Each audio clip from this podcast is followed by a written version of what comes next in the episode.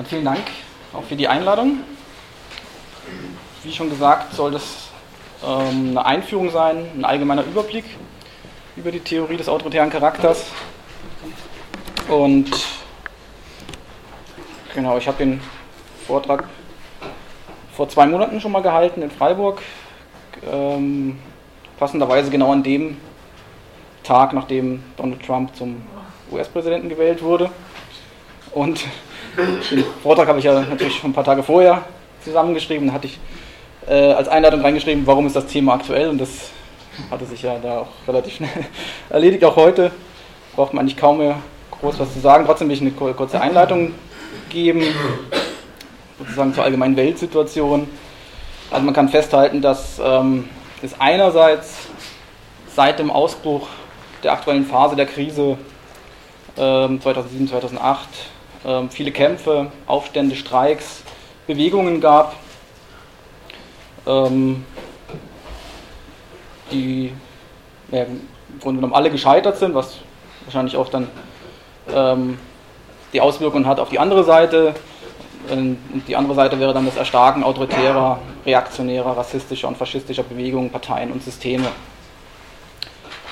Wir, haben, wir sehen einerseits Staaten, in denen autoritäre Führer die Gesellschaften formieren, wie Viktor Orban in Ungarn, Wladimir Putin in Russland oder Erdogan in der Türkei. Wir haben global gesehen, ähm, hat sich mit dem Islamismus ein autoritäres Gegenmodell zu den westlichen Gesellschaften gebildet, was nicht einheitlich ist, sondern auch in vielen Abstufungen von frömmelnden Strömungen des Salafismus, die sich ein Zurück zum Mittelalter wünschen, über Parteien wie die Moslembrüder, wie islamistische Staaten wie der Iran, wie Saudi-Arabien, bis hin zum Bewegungsislamismus oder Dschihadismus eines IS oder Al-Qaida. Und daneben gibt es einen erstarkenden sogenannten Rechtspopulismus, vertreten etwa durch die FPÖ in Österreich, den Front National in Frankreich, eben Donald Trump in den USA und vor allem die AfD hier in Deutschland. In Deutschland wird der Autoritarismus und Nationalismus vor allem durch die sogenannte Flüchtlingsdebatte befeuert. Massenhafte Angriffe auf alle, die als undeutsch definiert werden, große Aufmärsche, wie etwa bei Pegida, und die Wahlerfolge der AfD zeugen davon. Aber auch die konkrete rassistische Politik der Bundesregierung und nationalistische Ausfälle von Seehofer bis Wagenknecht. Die öffentlichen und akademischen Erklärungsmuster, wenn überhaupt danach gesucht wird, sind meist ziemlich unbefriedigend in den Zeitungen ist oft, wird ein Zusammenhang eben mit der, mit der Flüchtlingsbewegung hergestellt, äh, als ob es eine, irgendwie eine Art äh, natürliche Reaktion darauf wäre, dass wenn Flüchtlinge kommen, dass man dann äh, rassistisch reagieren müsste oder sowas. Ähm, auch die gängigen Rassismus, äh, Rechtsextremismus-Theorien ähm, leisten meistens nicht so viel. Ähm, relativ in Vergessenheit geraten, beziehungsweise ziemlich abgelehnt wird, dagegen die Theorie des autoritären Charakters. Und ähm, das ist der Grund, wieso ich diese Theorie gerne nochmal wieder so ins Gedächtnis rufen würde. Wobei ich ähm, sagen muss, dass ähm, auch als ich den Vortrag in Freiburg gemacht habe, hat ähm, jemand aus dem Publikum mich darauf hingewiesen, dass es während des Wahlkampfs von Trump ähm, wohl in den USA auch eine Untersuchung gab von Trump-Wählern, die sich äh, orientiert hat an den klassischen Studien zum autoritären Charakter. Und kurz drauf habe ich auch, es hat mir dann auch jemand zugeschickt, ähm, einen Artikel aus dem New Yorker, der die Überschrift getragen hat, ähm, die Frankfurter Schule hat Trump vorhergesehen, wo dann äh, eben auch nochmal rekurriert wurde auf Theorie des autoritären Charakters. Das heißt, so ganz in Vergessenheit geraten sie dann doch nicht. Ähm, aber ich erinnere mich noch, wie ich zum ersten Mal auf die, diese Theorie äh, gestoßen bin. Das war ähm, an der Uni in einem Seminar zu Rechtsextremismus und da meinte der Referent, ähm, ja, es gibt halt diese Theorie des autoritären Charakters, aber die wäre ähm, inzwischen vollkommen widerlegt und ähm, die wird jetzt nur der Vollständigkeit halber erwähnt.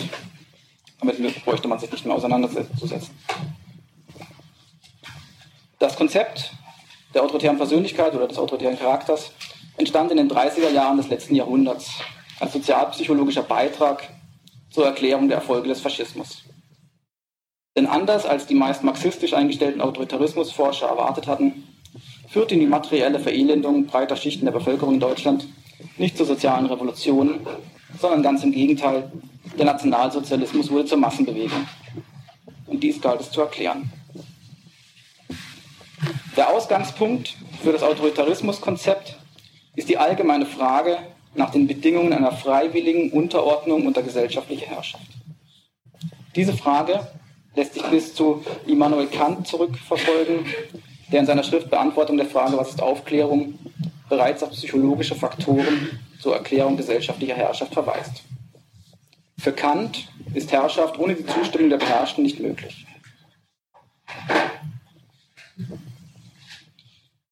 Ähm, doch trotz des Verdrängens der Theorie der autoritären Charakterstruktur hat diese meines Erachtens auch heute noch einiges zu bieten, gerade zu der Frage, warum Menschen entgegen ihrer offensichtlichen Interessen handeln.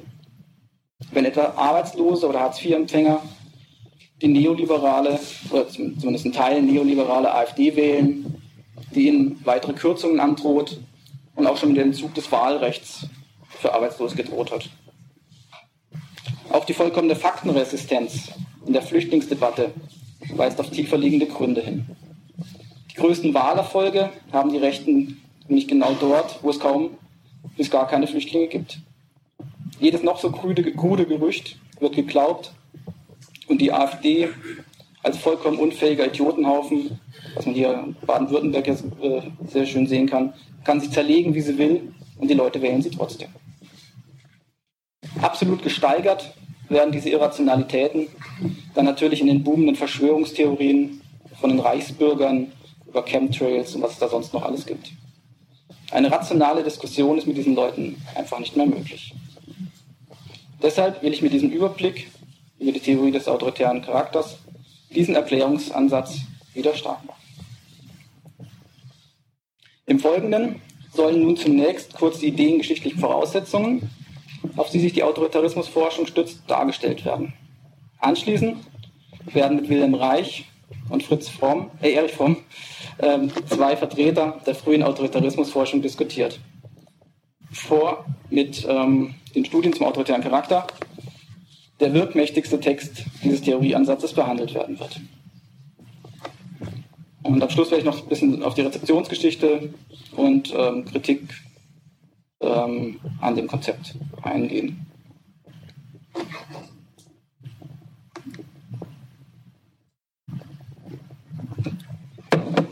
Doch beginnen will ich mit einer Darstellung von Heinrich, Mann, Heinrich Manns Der Untertan, der schon vor den ersten wissenschaftlichen Forschungen eine literarische Beschreibung des autoritären Charakters vorgelegt hat. In seinem bereits 1906 begonnenen Roman des bürgerlichen Deutschen unter der Regierung Wilhelms II. beschreibt Herr Heinrich Mann das Leben einer Person, deren Eigenschaften verblüffende Ähnlichkeiten zu der später entwickelten Theorie der autoritären Persönlichkeit aufweist. Sein Protagonist, Dieterich Hessling, wird als Sohn eines kleinen Papierfabrikanten geboren. Er geht zur Schule und lernt dort die Rohrstockpädagogik des Kaiserreichs kennen, der er sich willfährig unterwirft.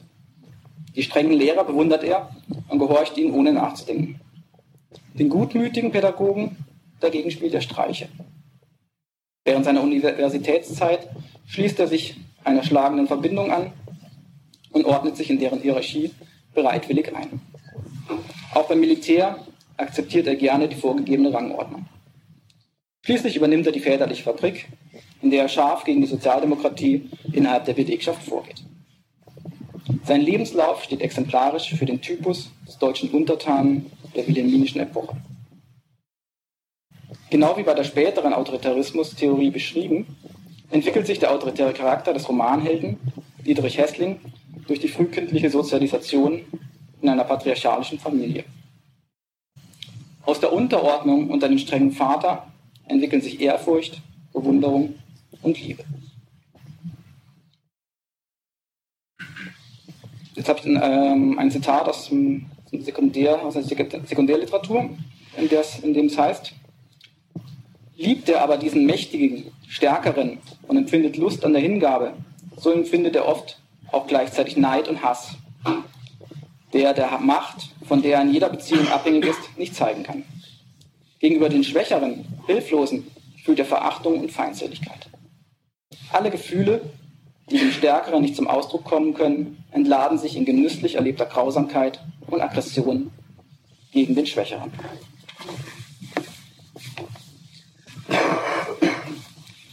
Damit erklärt Heinrich Mann die Grundgedanken des Autoritarismus, nämlich einerseits die lustvolle Unterwerfung unter die Macht und andererseits die Bereitschaft, aggressiv gegen Schwächere vorzugehen. Ein kurzes Zitat aus dem Buch. Wer treten wollte, musste sich treten lassen. Das war das eherne Gesetz der Macht.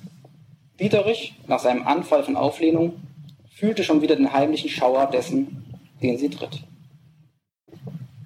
Für Dietrich Hessling, und damit für den autoritären Charakter, für den er steht, ist die Zugehörigkeit zur Macht alles. Ihr muss man sich vorbehaltlos unterwerfen. In ihr muss man aufgehen. Noch ein Zitat aus dem Buch. Denn Dietrich war so beschaffen, dass die Zugehörigkeit zu einem unpersönlichen Ganzen, zu diesem unerbitterlichen, menschenverachtenden, maschinellen Organismus, der das Gymnasium war, ihn so beglückte, dass die Macht, die kalte Macht, an der er selbst, wenn auch nur leidend teilhatte, sein Stolz war. Neben der im Zitat erwähnten Schule haben noch andere hierarchische Organisationen ihren Anteil an der Ausbildung des autoritären Charakters. Heinrich Mann beschreibt in seinem Roman noch das Militär, eine schlagende Studentenverbindung und eine schlagende Studentenverbindung als Sozialisationsinstanz, die Dietrich Hessling prägen und zur Ausbildung seiner autoritären Persönlichkeitsstruktur beitragen. Und genau dazu will ich jetzt zwei kurze Filmbeispiele zeigen. So, ich glaube, es wurde ziemlich gut deutlich, wie damals äh, autoritäre Charaktere geformt wurden. Ähm, insgesamt lässt sich sagen, dass es sich bei Heinrich Manns Roman schon um eine literarische Vorwegnahme der später entwickelten Theorie handelt. Ähm, jetzt will ich auf die ideengeschichtlichen Voraussetzungen ähm, des, äh, der Theorie des autoritären Charakters kommen. Denn diese greift zur Beantwortung der Frage nach der freiwilligen Unterordnung und der gesellschaftlichen Herrschaft auf drei theoretische Traditionen zurück. Auf den historischen Materialismus Karl Marx, auf die Massenpsychologie Gustave Le Bons und auf die psychoanalytische Theorie Sigmund Freuds. Alle klassischen Autoritarismusforscher, ob nun Wilhelm Reich, Erich Fromm oder die Vertreter der kritischen Theorie, sind von diesen Traditionen beeinflusst. Erst neuere Autoritarismus-Theorien rücken zunehmend davon ab, stellen kognitionspsychologische oder lerntheoretische Ansätze in den Mittelpunkt ihrer Untersuchung. Nun kurz zum historischen Materialismus. Karl Marx beschreibt in der deutschen Ideologie den später für die Autoritarismusforschung bedeutend werdenden Gedanken, dass die Verfügungsgewalt über die Produktionsmittel letztlich auch die Verfügung über die Gedanken, Orientierungen und Einstellungen der Menschen beinhaltet. Das heißt, dass die ökonomische Struktur der Gesellschaft ein spezifisches Autoritätsverhältnis hervorbringt. Dazu schreibt Detlef Österreich, das ist ebenfalls ein Autoritarismusforscher. Man könnte sagen, Marx formuliere seine Theorie des Autoritätsverhältnisses in zwei Schritten. Erstens, weil der Kapitalist die Verfügungsgewalt über die Produktionsmittel hat, wird er zum Produktionsleiter und damit zur Autorität.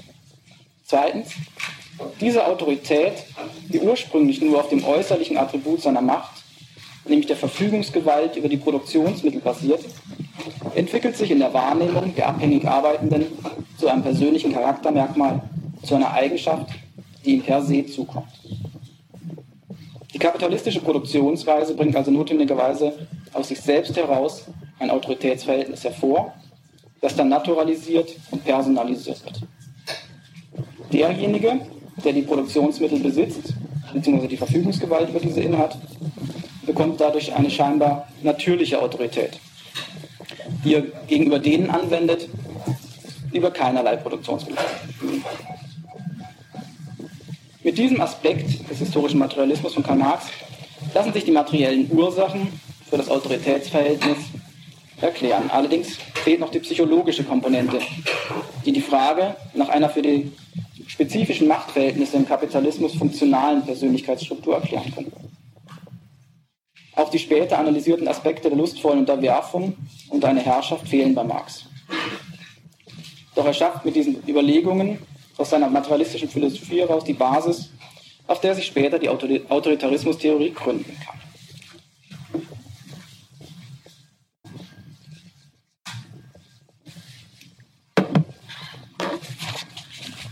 Der erste Wissenschaftler, der differenziert die psychologischen Phänomene autoritärer Beziehungen beschreibt, ist der französische Psychologe Gustave Le Bon. Seine massenpsychologische Theorie analysiert den Eintritt breiter Bevölkerungsschichten in das politische Leben im Zeitalter der bürgerlichen Revolution des 18. und 19. Jahrhunderts. Le Bon will erklären, warum sich Individuen in Großgruppen zusammenfinden und wieso sie sich darin unterordnen. Sein 1895 erschienenes Hauptwerk Psychologie der Massen gilt inzwischen als ein Klassiker der Soziologie. Nach Le Bon sind die Hauptmerkmale des Einzelnen in der Masse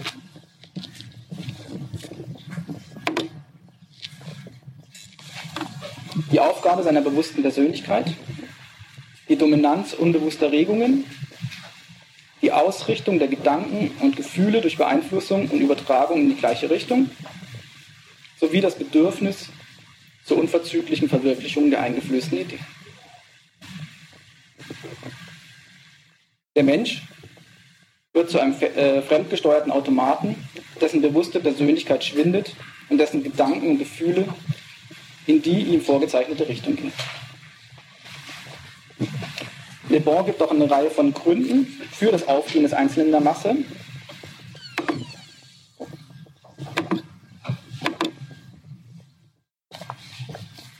Er sieht darin äh, er sieht, äh, Gründe in der Erzeugung eines Gemeinschaftsgefühls, in der geistigen Übertragung der Interessen des Einzelnen auf die Masse und in einem hypnoseähnlichen Zustand, der durch einen charismatischen Führer erzeugt wird. Dies zeigt die große Bedeutung, die er der Rolle eines Führers beimisst. Für Heinrich Manns Untertan ist diese Führerpersönlichkeit der deutsche Kaiser Wilhelm II., dem Dietrich Hessling vollkommen verfallen ist und dem er am Ende des Buchs sogar ein Denkmal errichten lässt. Le Bon beschreibt das Massenphänomen überzeugend, verzichtet dabei aber auf einen individualpsychologischen Ansatz. Deshalb ist seine Theorie auch keine Beschreibung einer autoritären Persönlichkeit, sondern sie untersucht lediglich die autoritäre Beziehung der Massen zu einem Führer. Im Anschluss an ähm, Le Bon konnte Sigmund Freud äh, auf der Theorie der Massenpsychologie aufbauen. Freud kritisierte aber, dass diese nur ein ungenügendes Verständnis des Verhältnisses von Führer und Geführten habe. Dieses Defizit führt Freud auf das Fehlen eines theoretischen Konzepts bei Le Bon zurück. Deshalb integriert Freud die massenpsychologischen Ansätze in seine allgemeine psychoanalytische Theorie. Er bindet darin die Autorität an die Bedürfnisse der Individuen. Diese geben nach Freud ihr Ich-Ideal auf und unterstellen es der Herrschaft eines Objektes, das durch einen Führer verkörpert wird. Mit diesem Ansatz wird erstmals eine individualpsychologische Theorie des Autoritätsverhältnisses geliefert. Autorität ist nicht mehr ein soziales Phänomen außerhalb des Individuums, sondern entsteht im Individuum, im Individuum als Ausdruck seiner Befindlichkeit, seiner Bedürfnisse und Gefühle. Autorität wird damit zu einem Attributionsphänomen. Dies stellt eine bedeutende Weiterentwicklung des Ansatzes von Gustave Le Bon dar. Allerdings lässt auch Freud eine ganze Reihe von Fragen unbeantwortet, an deren Beantwortung sich später die Autoritarismusforschung versucht. Dies betrifft zum Beispiel die Frage, welche Menschen Autorität benötigen oder wie sich das Autoritätsverhältnis im Einzelnen herausbildet. Auch die Frage der Beziehung von autoritären Persönlichkeit ähm, zu den gesellschaftlichen Verhältnissen, also ob etwa die sozialen Umstände die Herausbildung autoritärer Charakterstrukturen fördern oder gar notwendig machen, wird äh, nichts gesagt. Insgesamt lässt sich jedoch sagen, dass es ohne die freudische Psychoanalyse genauso wenig wie ohne den historischen Materialismus oder der Massenpsychologie von Le Bon eine Theorie der autoritären Persönlichkeit geben wird. Der erste, der die eben vorgestellten Theorien verknüpft, ist der marxistische Psychoanalytiker Wilhelm Reich. Reich geht von der Überlegung Karl Marx aus, dass die Gedanken der herrschenden Klasse in jeder Epoche auch die herrschenden Gedanken seien. Doch stellt er sich die Frage, wie die Gedanken der herrschenden Klasse zu den allgemein herrschenden Gedanken werden. Dies führte auf die materielle Wirksamkeit von Ideologien zurück. In Anlehnung an Marx ging er davon aus, dass das Leben von Menschen nicht nur von den Bedingungen ihrer sozioökonomischen Lage bestimmt würde, sondern immer auch von der Ideologie der herrschenden Klasse. Diese Ideologie, die im Interesse von Herrschaftsstabilisierung, Unterordnung unter Autoritäten propagiere, manifestiere sich im Sozialisationsprozess und bestimme die Persönlichkeit der Menschen, ihr Denken, Fühlen und Handeln. So würden die sich verschärfenden ökonomischen Verhältnisse in Kombination mit den auf Unterordnung programmierten Persönlichkeitsstrukturen die Menschen politisch, politisch nach rechts drängen. Nach Wilhelm Reich ist der Kern der Umsetzung gesellschaftlicher Herrschaft die Familie, die Struktur und Ideologiefabrik der Gesellschaft nennt. Durch Sexualunterdrückung und die Strukturaffinität von Familie und Gesellschaft entsteht eine Unterwerfungsbereitschaft. Das bedeutet, dass die Bedürfnisse des Kindes durch die Sozialisation in der kleinbürgerlichen Familie massiv unterdrückt werden. Dadurch werden ängstliche Menschen erzeugt, die sich zur Abwehr dieser Angst in Anpassung und Unterordnung flüchten. Reich schreibt dazu, die moralische Hemmung der natürlichen Geschlechtlichkeit des Kindes, deren letzte Etappe die schwere Beeinträchtigung der genitalen Sexualität des Kleinkindes ist, macht ängstlich, scheu, autoritätsfürchtig, gehorsam, im bürgerlichen Sinne brav und erziehbar. Sie lähmt, weil nunmehr jede aggressive Regung mit schwerer Angst besetzt ist. Die auflehnenden Kräfte im Menschen setzt durch das... Hm, kleinen Moment, jetzt bin ich irgendwie den Faden verloren. Sie setzt durch das sexuelle Denkverbot eine allgemeine Denkhemmung und Kritikunfähigkeit. Kurz, ihr Ziel ist die Herstellung des an die privateigentümliche Ordnung angepassten, trotz Not und Erniedrigung sie duldenden Staatsbürgers. Durch diesen Prozess der Sexualverdrängung ist der naturgegebene Rahmen der Befriedigung ausgeschlossen, was nach Reichs Auffassung zur Ersatzbefriedigung führen muss. Die bei jedem Menschen naturgegeben vorliegende Aggressivität steigere sich ähm, zum Beispiel äh, dadurch zum brutalen Sadismus. Dies ist für Wilhelm Reich die Erklärung für die massenhafte Unterstützung zum imperialistischen Ersten Weltkrieg. Mithilfe dieser von ihm Sexualökonomie genannten Methode beantwortet Reich die Ausgangsfrage, wie die Gedanken der Herrschenden zu den herrschenden Gedanken werden. Und zwar folgendermaßen. Die Sexualhemmung verändert den wirtschaftlich unterdrückten Menschen strukturell, strukturell derart, dass er gegen sein materielles Interesse handelt, fühlt und denkt. Das ist gleichbedeutend mit ideologischer Angleichung an die Bourgeoisie. In einer bürgerlichen Gesellschaft, in der alle Menschen der Totalität der Wertvergesellschaftung unterworfen sind, betreffen die eben beschriebenen Prozesse natürlich auch alle. Allerdings je nach Sozialisationsprozess und Klassenangehörigkeit unterschiedlich stark. Diese Unterwerfungsbereitschaft ist als Produkt des Sozialisationsprozesses in jedem Individuum vorhanden, allerdings je nach Art des Sozialisationsprozesses eben mehr oder minder stark ausgeprägt.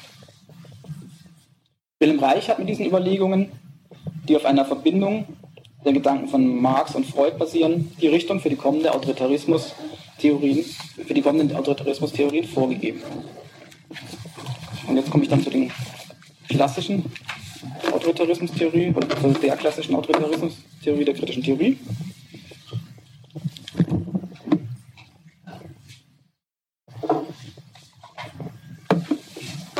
Nach dem Scheitern der Revolution in Westeuropa entsteht dort nach dem Ersten Weltkrieg ein undogmatischer und kritischer Marxismus, der die Gründe für die Niederlage im Westen einerseits und die autoritäre Entwicklung in der Sowjetunion andererseits analysieren will.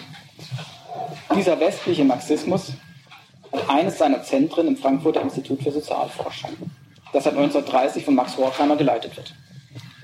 Dieser richtet das Institut als eine fächerübergreifende Forschungseinrichtung aus, die die Totalität der gesellschaftlichen Verhältnisse kritisch erfassen. Die kritische Theorie zeichnet sich dadurch aus, dass sie dabei Philosophie, Soziologie, Psychologie, Ökonomie, Jurisprudenz, Literatur- und Musikwissenschaft, Kulturwissenschaft, Pädagogik und Politikwissenschaft verbindet. Besorgt über die Regierungsübernahme durch die faschistische Partei in Italien und das Erstarken der nationalsozialistischen Bewegung in Deutschland beginnt das Institut Anfang der 1930er Jahre eine erste empirische Untersuchung. Diese soll die politischen Einstellungen und den Sozialcharakter derjenigen Bevölkerungsgruppen untersuchen, die nach der Theorie dem Faschismus gegenüber immun sein sollten, die Arbeiter und Angestellten. Die von Erich Fromm, dem damaligen Leiter der Abteilung Sozialpsychologie des Instituts, durchgeführte Untersuchung ist damit die erste empirische Forschung zum autoritären Charakter. Diese wurde mit damals in Europa kaum bekannten modernen empirischen Forschungsmethoden organisiert. Das Ergebnis dieser Berliner Arbeiter- und Angestelltenerhebung oder die Ergebnisse ähm, fallen für das Institut ernüchternd aus. Nur bei 15 Prozent der Befragten lässt sich aufgrund der Charakterstruktur auf eine gefestigte antifaschistische Einstellung schließen. Das Frankfurter Institut beginnt deshalb schon früh, erste Vorkehrungen für die Verlagerung der Arbeit aus Deutschland zu treffen und eröffnet Zweigstellen in Genf und Paris. Und dort in Paris wird dann auch gleich die nächste empirische Studie zur Autoritarismusforschung durchgeführt. Die Studien über Autorität und Familie. Allerdings sind von dieser als empirische Studie angelegten Untersuchung vor allem die theoretischen Beiträge von Erich Fromm wirkmächtig geworden. Denn Fromm legt darin als erster einen ausgearbeiteten Entwurf einer autoritären Persönlichkeit vor, die er autoritär-masochistische bzw. sadomasochistische Charakterstruktur nennt.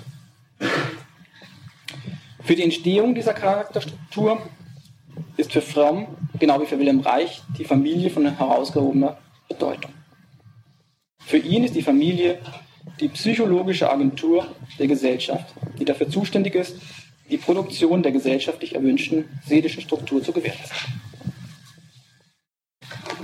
Fromm schreibt dazu, die äußere, in der Gesellschaft wirksame Gewalt tritt dem in der Familie aufwachsenden Kind, in der Person der Eltern und in der patriarchalischen Kleinfamilie speziell in der des Vaters gegenüber. Der Vater vertritt dem Kind gegenüber also das Abbild der gesellschaftlichen Realität. Fromm verweist damit auf die Bedeutung die die gesellschaftliche Struktur für die Herausbildung eines autoritär-masochistischen Charakters hat. In seiner Meinung nach wird die autoritär-masochistische Charakterstruktur durch die gesellschaftlichen Bedingungen des kapitalistischen Systems gefördert, die durch eine spezifische Form des Autoritätsverhältnisses, nämlich der lustvollen Unterwerfung unter Autoritäten gekennzeichnet. Die Autorität, der sich der autoritär-masochistische Charakter unterwirft, muss dabei nicht notwendigerweise eine Person sein nach Fromm, ähm, Fromm schreibt dazu, wo dieser Charakter Macht spürt, muss er sie beinahe automatisch verehren und lieben. Dabei ist es gleich, ob es sich um die Macht eines Menschen, einer Institution oder eines durch die Gesellschaft anerkannten Gedankens handelt. Die Unterwerfung unter diese Autoritäten kommt unter anderem noch dazu, äh, dadurch zustande, dass der Einzelne einer Welt gegenübersteht, die er weder durchschauen noch beherrschen kann, der also folglich hilflos ausgeliefert ist. Dies führt dazu, dass er Sicherheit und Selbstwertgefühl durch Anlehnung an Autoritäten zu gewinnen versucht. Diesen Ansatz arbeitet Erich Fromm in seinem 1941 publizierten Werk Escape from Freedom weiter aus. Fromm schreibt über die autoritär-masochistische Charakterstruktur. Wenn mangelnde Fähigkeit zum selbstständigen Handeln die Einstellung des autoritären Charakters zum Stärkeren kennzeichnet, so bietet seine Einstellung zum Schwächeren und Hilflosen eine Kompensation ebenso automatisch wie Macht in ihm Furcht und, wenn auch ambivalente Liebe erweckt, erweckt Hilflosigkeit in ihm Verachtung und Hass. Genau diese charakteristische, äh, äh, charakterliche Disposition hatte Heinrich Mann virtuos anhand seines Protagonisten Friedrich Hessling im Untertan beschrieben. Fromm sieht in dieser autoritär-masochistischen Charakterstruktur den in der kapitalistischen Gesellschaft vorherrschenden Typus. Durch den hierarchischen Aufbau der Gesellschaft, der durch die Ökonomie vorgegeben ist, gibt es für beide Seiten des Sadomasochismus Befriedigungsmöglichkeiten. Auch ein in der sozialen Hierarchie weit unten stehendes Mitglied der Gesellschaft, das im öffentlichen Leben masochistischen Autoritäten begegnet, hat im privaten Bereich die Möglichkeit, die andere Seite, die andere Seite seiner Charakterstruktur zu befriedigen. Zitat Fromm. Aber auch der einfache Mann hat noch Objekte zur Verfügung, die schwächer sind als er. und die zu Objekten seines Sadismus werden. Frauen, Kinder und Tiere spielen in dieser Hinsicht eine äußerst wichtige sozialpsychologische Rolle. Neben der bedeutenden Rolle, die die, Familie bei der Herausbildung der autoritär-masochistischen Charakterstruktur hat, verweist Fromm noch auf die Religion und ebenso wie Wilhelm Reich auf die strenge Sexualmoral als bedeutende autoritätsfördernde Elemente. Insgesamt kommt er zu dem Schluss, der Masochismus erweist sich als eine der wichtigsten psychischen Bedingungen für das Funktionieren der Gesellschaft, als ein Hauptelement des Kids, der sie immer wieder zusammenhält. Eine endgültige Überwindung des Sadomasochismus ist erst in einer Gesellschaft denkbar, in welcher die Menschen ihr Leben planmäßig, vernünftig und aktiv regeln und nicht die Tapferkeit des Erduldens und Gehorchens, sondern der Mut zum Glück und zur Besiegung des Fatums oberste Tugend ist. Die Überwindung der, der autoritären Charakterstruktur kann somit nach Fromm endgültig erst nach der Erkämpfung des Kommunismus erreicht werden.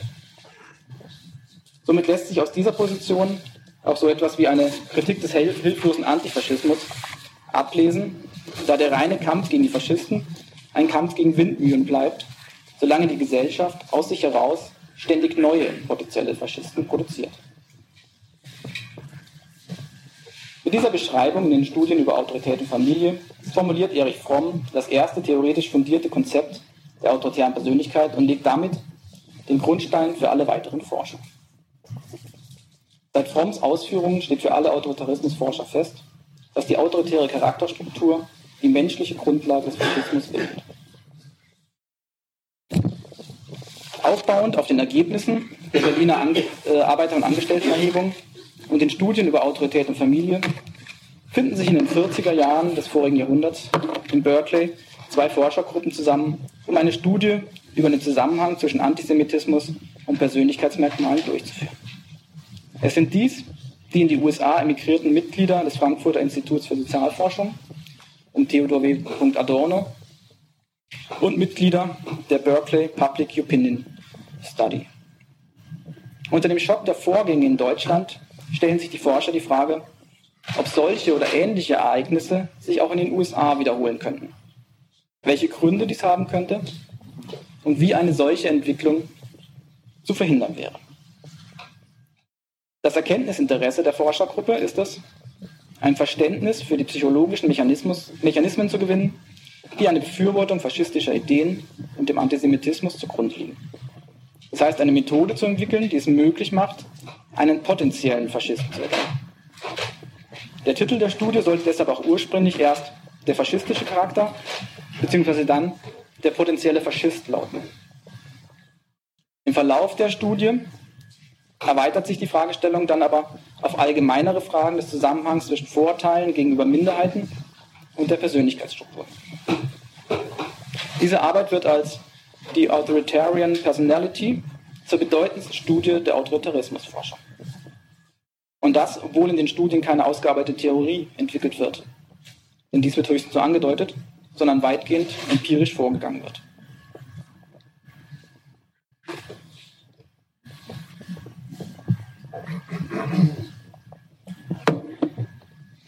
Die Authoritarian Personality ist dabei auch nur ein Band des größer angelegten Forschungsprojekts Studies in Prejudice.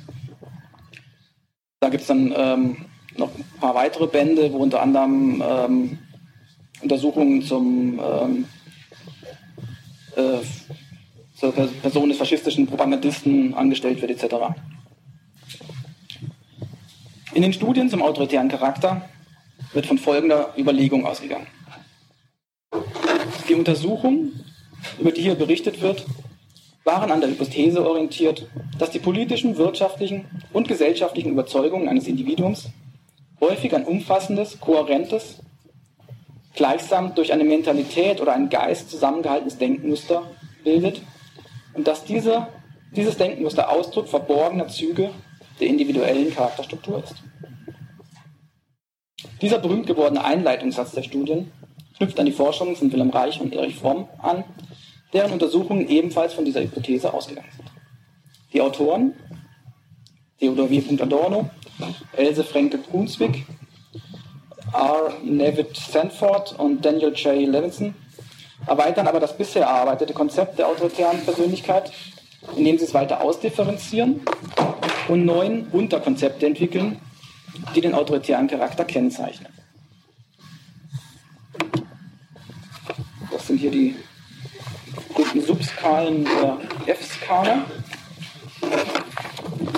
Die lesen wir vor. Also da wäre ähm, A, der Konventionalismus, die starre Bindung an die konventionellen Werte des Mittelstands. B, die autoritäre Unterwürfigkeit, also eine unkritische Unterwerfung unter idealisierte Autoritäten der Eigengruppe. C, autoritäre Aggression, die Tendenz nach Menschen Ausschau zu halten, die konventionelle Werte missachten um sie verurteilen, ablehnen und bestrafen zu können. D, die Anti-Intrazeption, die Abwehr des Subjektiven, des Fantasievollen, des Sensiblen. E, Aberglaube und Stereotypie, Glaube an die mystische Bestimmung des eigenen Schicksals, die Disposition, in rigiden Kategorien zu denken. F wäre dann Machtdenken und Kraftmeierei, das Denken in Dimensionen wie Herrschaft, Unterwerfung, stark, schwach, Führer, Gefolgschaft. Identifizierung mit Machtgestalten, Überbetonung der konventionalisierten Attribute des Ichs, übertrieben zur Schaustellung von Stärke und Robustheit.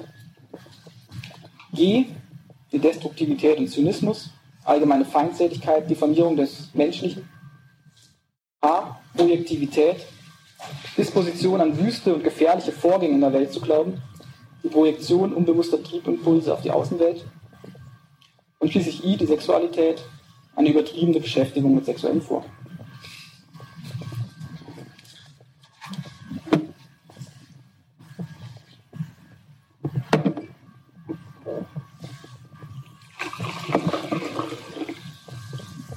Zu diesen Unterkonzepten schreiben die Autoren, diese Variablen ergänzen sich unserer Meinung nach so, dass sie ein, ein, dass sie ein einziges Syndrom, ein mehr oder weniger Dauer, eine mehr oder weniger dauerhafte Struktur im Individuum bilden, die es für antidemokratische Propaganda anfällig macht. Aufbauend auf diese Konzeption des autoritären Charakters entwickelt die Forschergruppe nun eine sogenannte F gleich Faschismus-Skala mit der Vorurteile gemessen werden sollen, ohne den Befragten diesen Zweck zu offenbaren und ohne Minderheitengruppen zu erwähnen. Die F-Skala besteht aus 38 Items, die im Verlauf der Studie insgesamt 2099 Personen vorgelegt werden. Während der Untersuchung werden immer wieder einzelne Items verändert, angepasst oder ganz verworfen. Als ein Beispiel für einen Satz aus der ursprünglichen Fassung der F-Skala, die sogenannte Form 78, soll hier der zweite Punkt zitiert werden. Das war dann die Frage oder die, der, der Satz, ähm, mögen auch viele Leute spotten, es kann sich immer noch zeigen, dass die Astrologie vieles zu erklären vermag. Zur Beantwortung der äh, Sätze haben die Befragten die Möglichkeit von plus 3, was hohe Zustimmung bedeutet, bis minus 3, was hohe Ablehnung bedeutet, zu wählen. Eine hohe Zustimmung zur Beispielfrage etwa deutet auf Aberglaube und Stereotypie, also auf Punkt E in den Subskalen hin. Mit einem Teil der Personen, die diesen Fragebogen ausgefüllt haben, wird anschließend noch ein Tiefeninterview geführt, um zu sehen, ob die durch den Fragebogen gewonnenen Erkenntnisse auch zutreffen. Und um einen Einblick auf die hinter den antidemokratischen Ideologien liegenden psychologischen Faktoren zu gewinnen. Die Tiefeninterviews bestätigen die F-Skala, sodass sich sagen lässt, dass mit ihr ein Messinstrument geschaffen wurde, das den Ansprüchen an eine quantitative Sozialforschung gerecht wird. Rolf Wickershaus, der ein Standardwerk über die kritische Theorie geschrieben hat, schreibt dazu, die Ergebnisse der Befragungen, Interviews und projektiven Tests hatten für ein begrenztes Sample gezeigt, dass der antisemitische bzw. faschistische Typ existierte und nicht eben selten war. Und in der Faschismus-Skala hatte man ein Instrument, mit dem sich notfalls auch ohne Erwähnung ideologischer Vorurteile, Verbreitung und Grad faschistischer Trends feststellen ließ. Adorno weitet dieses Konzept im Forschungsbericht noch weiter aus. Im Kapitel Typen und Syndrome beschreibt er verschiedene Arten der autoritären Persönlichkeit, die zwar alle ihre Basis in den autoritären Sozialisationsbedingungen haben, die sich aber durch die Dominanz verschiedener spezifischer Merkmale unterscheiden.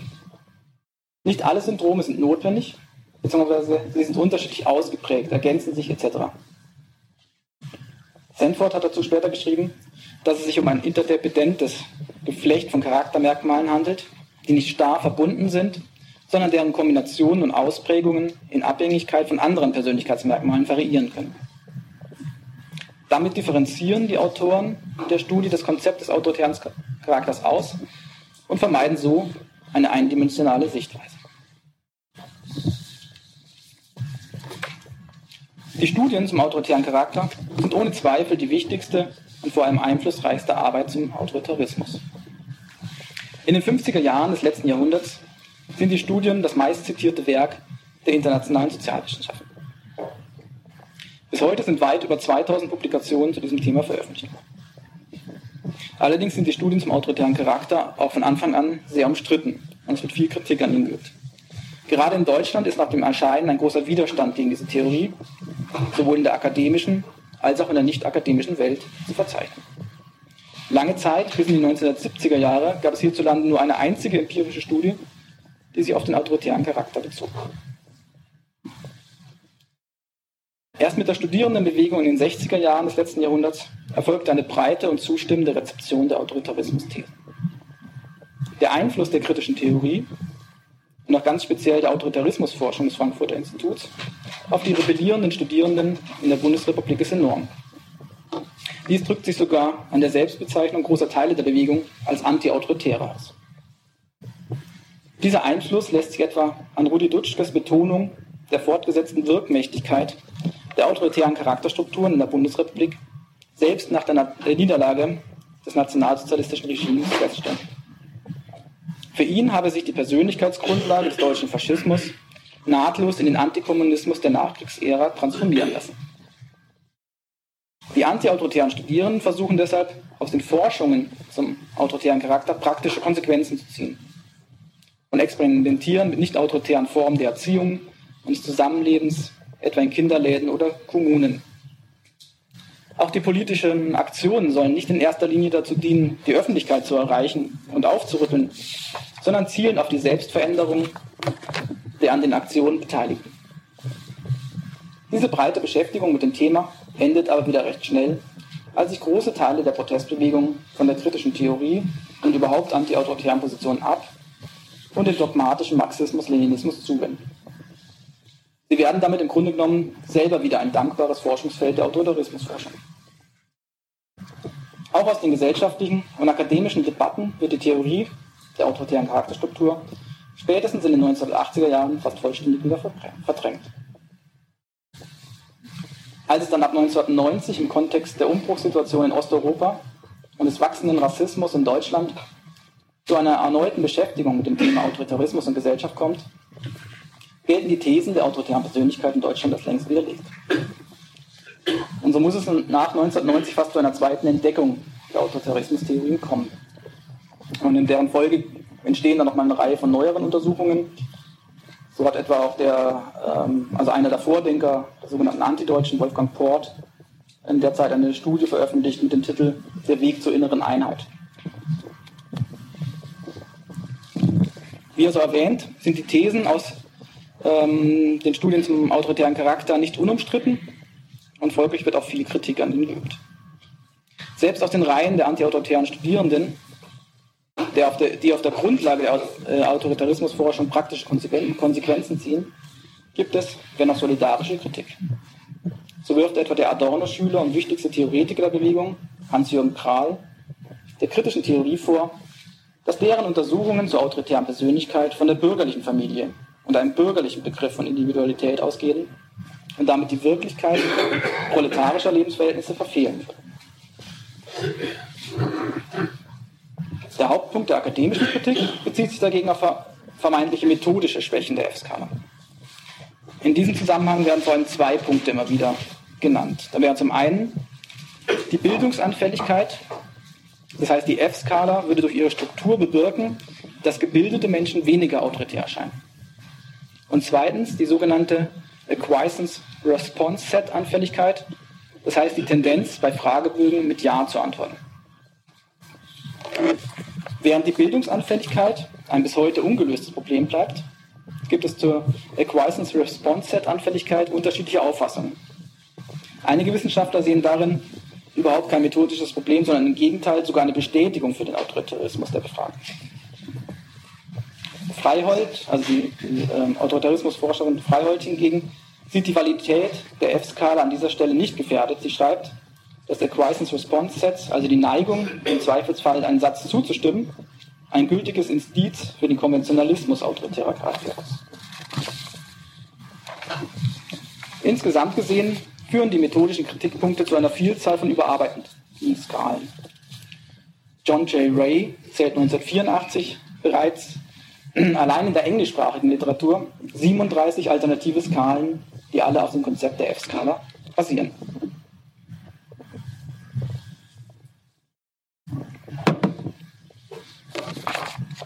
Ein weiterer, diesmal inhaltlicher Kritikpunkt an den Studien zum autoritären Charakter ist der Vorwurf der psychologischen Reduktion.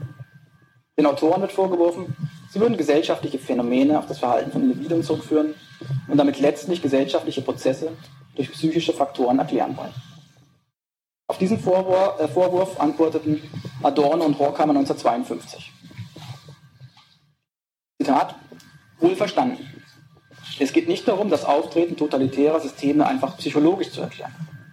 Die Gewalt solcher massenfeindlichen Massenbewegungen rührt von mächtigen politischen und wirtschaftlichen Interessen und ihre Anhänger, die sich nicht umsonst Gefolgschaft nennen, sind keineswegs ihre bestimmenden Träger. Dennoch bedürfen die Nutznießer jener Bewegung in der modernen Massengesellschaft Massen, der Massen.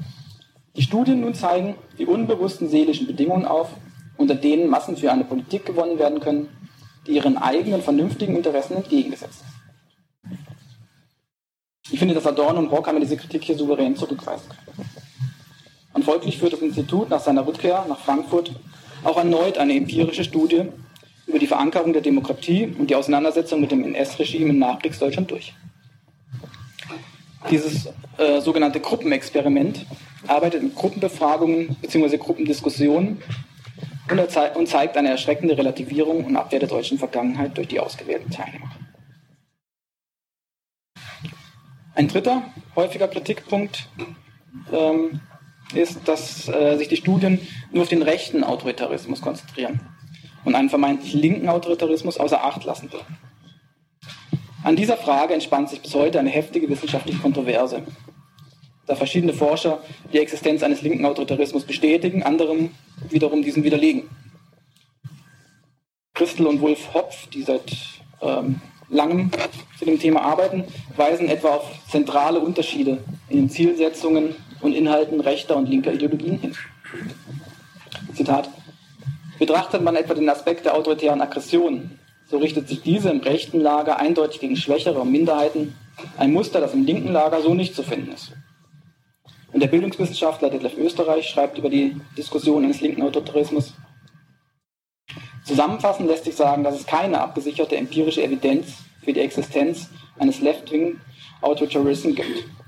Autoritäre Persönlichkeiten stehen grundsätzlich auf der Seite der gesellschaftlichen Macht und sind von daher in den westlichen Industrienationen politisch rechts. Diese Argumentation von Österreich würde aber folgerichtig bedeuten, dass sich autoritäre Persönlichkeiten, etwa in den sich politisch links definierenden Staaten des ehemaligen Ostblocks, an die damaligen, in Anführungszeichen, linken Machthaber angelehnt haben dürften und es somit doch einen linken Autoritarismus geben würde. Wobei natürlich hier die grundsätzliche Frage aufgeworfen werden kann, ob es sich bei den verschiedenen realsozialistischen Regimen äh, wirklich um linke Phänomene handelt. Ein weiterer, meines Erachtens gravierender Kritikpunkt ist die Frage nach der Übertragbarkeit der Ergebnisse auf verschiedene Gesellschaften und politische Kulturen. So haben Reich und Fromm ihre Ergebnisse aufgrund der Studien und Erfahrungen in Deutschland formuliert. Die Autoren der Studien zum autoritären Charakter übertragen dann diese Überlegungen auf die USA, ohne die möglichen Unterschiede der beiden Systeme zu reflektieren. Auch ist für heutige Untersuchungen die Zeitgebundenheit zu betrachten. Schließlich haben sich zum Beispiel Familienstrukturen, die zur Herausbildung einer autoritären Persönlichkeit eine bedeutende Rolle spielen, seit den Forschungen von Reich, Fromm und Adorno, ähm, hat sich da seitdem äh, einiges nachhaltig verändert. Doch betonen Verteidiger der Autoritarismustheorie, dass autoritäre Persönlichkeitsstrukturen auch heute noch relevant sind und somit die klassischen Studien weiterhin ihre Berechtigung haben. Auch wenn sich heute etwa die Rolle der Familie im Sozialisationsprozess gewandelt hat, so, allein die, so zeigen allein die Wahlerfolge rechtspopulistischer, faschistischer Parteien in Europa, dass das autoritäre Potenzial nichts von seiner Gefährlichkeit verloren hat. Anstelle der Familie übernehmen heutzutage oftmals die Medien eine bedeutende Rolle im Prozess des Erwachsenwerdens. Mosche Zuckermann fragt deshalb, ob dieses Autoritäre nicht gerade in der immanenten Logik und Struktur der Kulturindustrie seinen unwürdigen Nachfolger gefunden haben mag.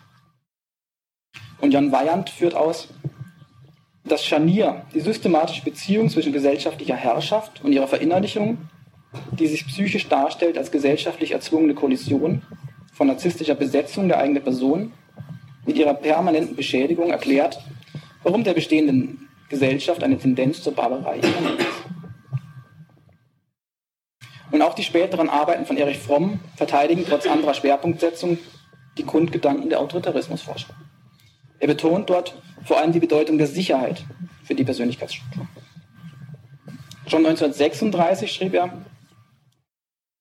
Erst wenn die Beherrschten tatsächlich bessere Lebensbedingungen und größere Lebenssicherheit gewinnen könnten, wird die psychologische Funktion der Autorität irrational. Umso mehr bedarf die Autorität dann der künstlichen psychologischen Stärkung. Da unter den heutigen gesellschaftlichen Verhältnissen aber die Lebenssituation der meisten Menschen sich aber gerade durch Unsicherheiten auszeichnet, von den prekären Jobs über die unsichere Altersversorgung, die verallgemeinerte Konkurrenz in allen Lebensbereichen, die Internalisierung der ökonomischen Zwänge in die Individuen selbst und so weiter und so fort, bleibt die Flucht in die Sicherheit und damit in die Autorität ein einfacher Weg. Der autoritäre Charakter bleibt somit auch heute noch, trotz oder sogar vielleicht wegen aller Veränderungen seiner Konstitutionsbedingungen, die menschliche Grundlage autoritärer Bewegungen und Systeme. Vielen Dank.